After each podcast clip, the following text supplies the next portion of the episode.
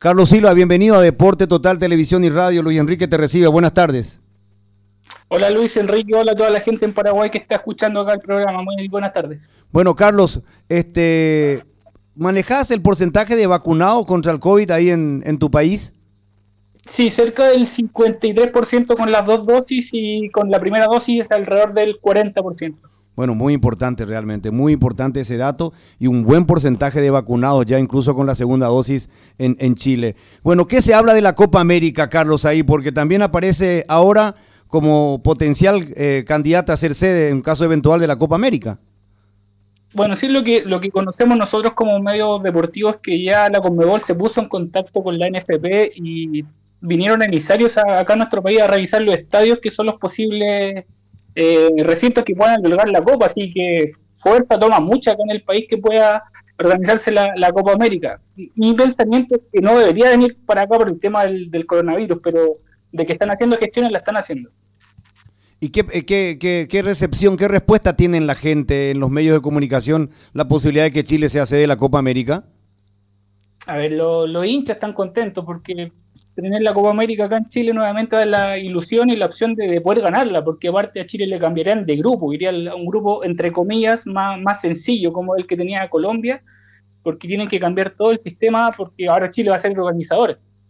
Pero también la gente está complicada porque siguen habiendo muchos casos de, de contagiados. Por ejemplo, hoy superaron los 8.000 casos, más de 1.300.000 casos totales, así que es difícil la cosa. Hay gente que está contenta por tener la Copa América, pero hay otra que está preocupada porque esta enfermedad todavía no se detiene.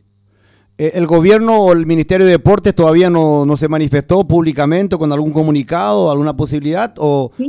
O, sí? Habló la ministra, habló la ministra, pero hace un par de semanas Cecilia Pérez, que es la ministra del Deporte, y dijo que Chile está dispuesto a organizar la Copa América. Así que aquí las ganas están porque, bueno, por lo que también pasó últimamente con el estallido social y que Chile no pudo organizar la, la final de la Copa Libertadores hace dos años y se quieren poner, entre comillas, como decimos acá en Chile, en la buena con la, con la Conmebol, le quieren facilitar el país para organizar la Copa América y porque acá también entienden que Chile es el país que está más, más avanzado a nivel de vacuna y de coronavirus en el continente.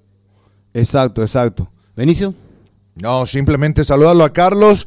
Y entonces, si nosotros tenemos, Carlos, Benicio Martínez te habla, eh, la, la, calificación, Carlos, de 1 al 10, ¿cómo calificarías la posibilidad concreta, real, que Chile organice la Copa América, también de manera conjunta con Argentina?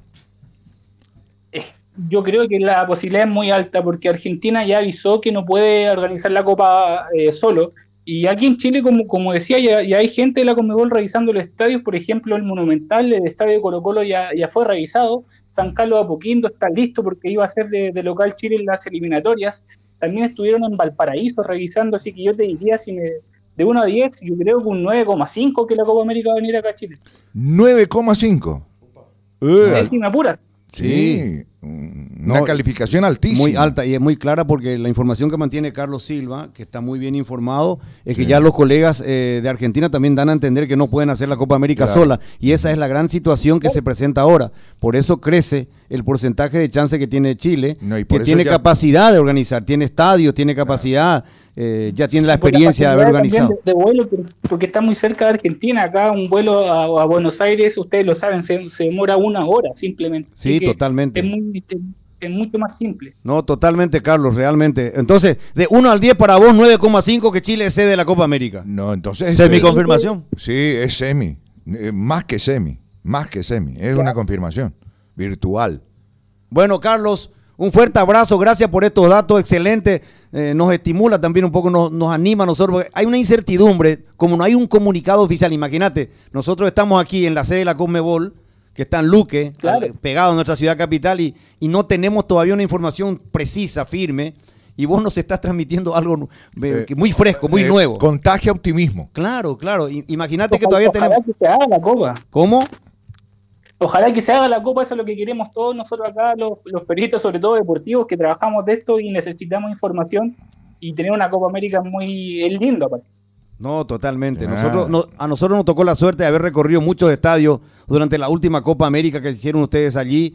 eh, tuvimos la suerte de estar ahí, gente buena, no es la primera vez, claro. Siempre te acordás de qué estadio. yo me, acuerdo de Antofagasta, el estadio de Antofagasta que conocí, el de La Serena, ¿verdad? Pero recorrí todo, casi todos los estadios de la sede de la Copa América, nos tocó en suerte y, y realmente tienen buenísimos estadios. Así que, Carlos, gracias por el tiempo y cualquier cosa te pegamos un grito de nuevo.